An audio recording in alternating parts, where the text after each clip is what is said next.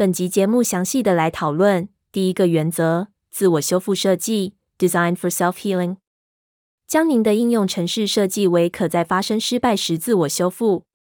在分散式系统中，可能会发生失败，硬体可能会故障，网络可能会暂时性故障，整个服务或区域很少会发生中断，但即使如此，仍必须加以规划。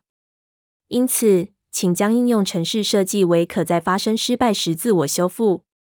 这种设计需要有蕴含三个面向的方法：第一，侦测失败；第二，正常的回应失败；第三，记录和监视失败，以提供作业方面的深入资讯。该如何回应特定类型的失败，可能取决于您的应用程式可用性需求。例如，如果您需要极高的可用性，您可以在发生区域性中断的期间，自动容错移转到次要区域。不过，这么做的成本会比单一区域部署的成本高。此外，请不要只是考虑重大事件，例如区域性中断，这种事件一般很少发生。您应该更加专注在处理当地的短期性失败，例如网络连线失败或资料库连线失败。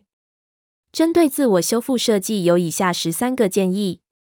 第一个建议：重试失败的作业，可能会因为暂时遗失网络连线、卸除资料库连线或服务忙碌时的逾时而发生暂时性失败。请在应用程式中建置重视逻辑以处理暂时性失败。用户端 SDK 会对许多 Azure 服务时做自动重试功能。如需详细资讯，请参阅暂时性错误处理和重试模式。第二个建议。保护失败的远端服务断路器，在发生暂时性失败后进行重试是不错的举动，但如果失败持续发生，最终的结果可能是会有无数的呼叫者不断冲击失败的服务，这可能会导致连锁性失败，因为要求会堵塞起来。使用断路器模式来使快速失败，而不会在作业可能失败时进行远端呼叫。第三个建议。隔离重要的资源，隔舱。某个子系统发生失败，有时可能会产生连锁反应。如果失败造成某些资源，例如执行序或通讯端无法及时释出，而导致资源耗尽，就会发生这个情况。为了避免这个问题，请将系统分割为隔离群组，让一个分割区中的失败不会使整个系统当机。第四个建议：执行负载调节。应用程式可能会突然出现流量尖峰，可能会在后端灌爆服务。若要避免这种情况，请使用伫列型负载调节模式，将工作专案排入伫列，以非同步方式执行。伫列会作为消除负载尖峰的缓冲区。第五个建议：容错移转。如果有执行个体无法连线，请容错移转至其他执行个体。对于无状态的项目，例如 Web 四服务器，请在负载平衡器或流量管理员后面放置数个执行个体。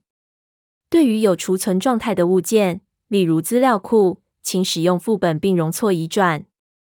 根据资料存放区和其复写方式，这可能需要应用程式处理最终一致性。第六个建议：补偿失败的交易。一般来说，请避免分散式交易。因为这些交易会需要进行跨服务和资源的协调。相反的，请撰写从较小型的个别交易所进行的作业。如果作业中途失败，请使用补偿交易来复原任何已完成的步骤。第七个建议：为长时间执行的交易设立检查点。检查点可以在长时间执行的作业失败时提供复原功能。当作业重新启动时，例如，有其他 VM 选择了此作业，它便可从最后一个检查点继续进行。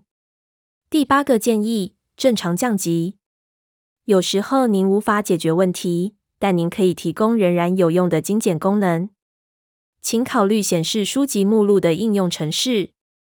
如果应用程式无法截取封面的缩图印象，它可能会显示预留位置印象。